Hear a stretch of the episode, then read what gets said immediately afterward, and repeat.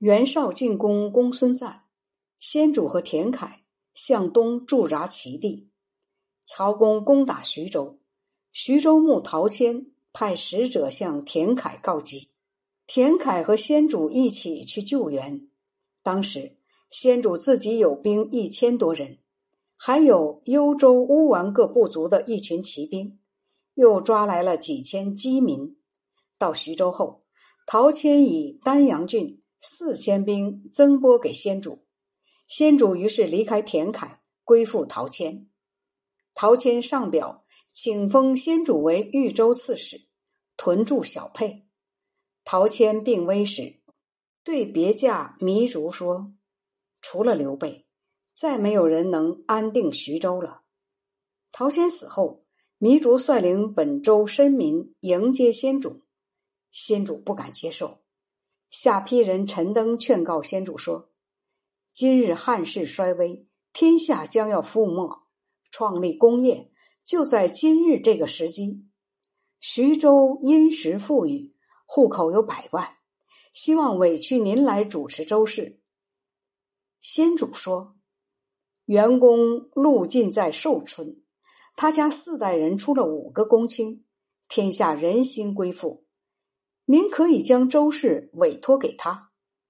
陈登说：“袁公路骄傲自负，不是治理乱世的人才。现在我们想给您纠集十万兵、骑兵，成功的话，就可以辅佐皇帝救济人民，成就五霸的事业；否则，也可以割据一方，守土安民，功垂史册。如果您不听我的意见，”答应我们的请求，那我陈登也不敢听从您的意见了。北海国相孔融对先主说：“难道袁公路是忧国忘家的人吗？他不过是坟墓中的一堆枯骨，有什么值得注意的？现在的情况是，百姓拥戴贤能之士，天赐良机而不接受，后悔就来不及了。”于是。先主就接管了徐州，袁术来攻打先主，先主在盱眙、淮阴一带进行抵抗。曹公上表请求授予先主镇东将军之职，封为宜城亭侯。这一年是建安元年，先主与袁术相持一个月以上，吕布趁虚袭击下邳，下邳守将曹豹反叛，暗迎吕布。吕布俘虏了先主的妻子儿女，先主把军队撤到海西。杨凤、韩先又在徐州、扬州一带骚扰，先主劫机把他们全部消灭。先主向吕布求和，吕布交还了他的妻子儿女。先主派关羽防守下邳。先主回到小沛，又集结一万多人的军队。吕布记恨他。亲自带兵攻打先主，先主战败逃亡，归附了曹公。曹公厚待他，任他为豫州牧。先主想要去沛地收集散兵，曹公给他拨了军粮，补充了兵员，让他向东攻打吕布。吕布派高顺迎击先主，曹公派夏侯惇前来增援先主，但是被高顺打败。无法援救先主，高顺又俘虏了先主的妻子儿女，送给吕布。曹公亲自出兵东征，帮助先主把吕布包围在下邳，并且活捉了他。先主福得妻子儿女，跟随曹公回到许县。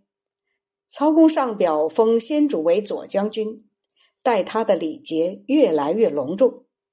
出则同乘一辆车。坐就同坐一张席。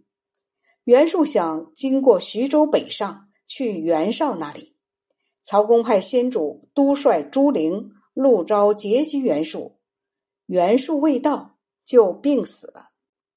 先主出兵前，汉献帝的丈人车骑将军董承曾接受汉献帝写在衣带上的密诏，要先主诛灭曹操。先主没有行动。这时，曹公闲谈着对先主说：“现在天下的英雄只有您和我了。原本出那些人是算不上数的。”当时先主正在吃饭，听得此话，惊得勺子和筷子都掉到了地上。于是先主便与董承以及长水校尉种纪、将军吴子兰、王子服等人一起商谋对策。适逢先主又被派出去打仗，没有行动。这件事暴露以后，董承等都被杀了。先主离开了曹公，占据下邳。朱灵等返回以后，先主就杀死徐州刺史车胄，留下关羽镇守下邳，自己回到小沛。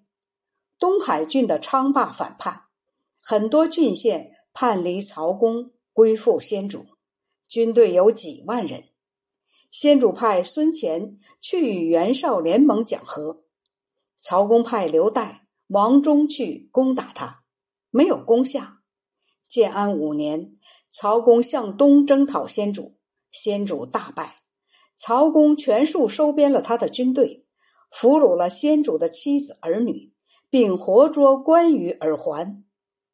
先主逃到青州，青州刺史袁谭是先主先前举荐的茂才，他率领步骑兵迎接先主。先主随袁谭来到平原，袁谭派使者快马飞报袁绍。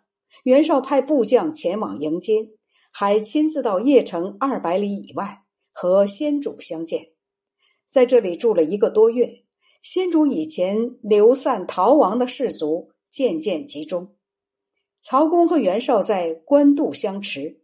汝南郡的黄巾军首领刘辟等叛离曹公，响应袁绍。袁绍派遣先主率兵与刘辟等夺取许县。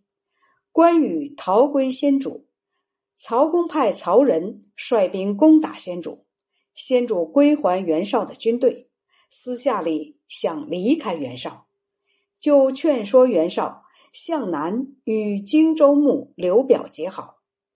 袁绍派先主带领本部军队再到汝南，与贼兵巩都等会合，共有几十人。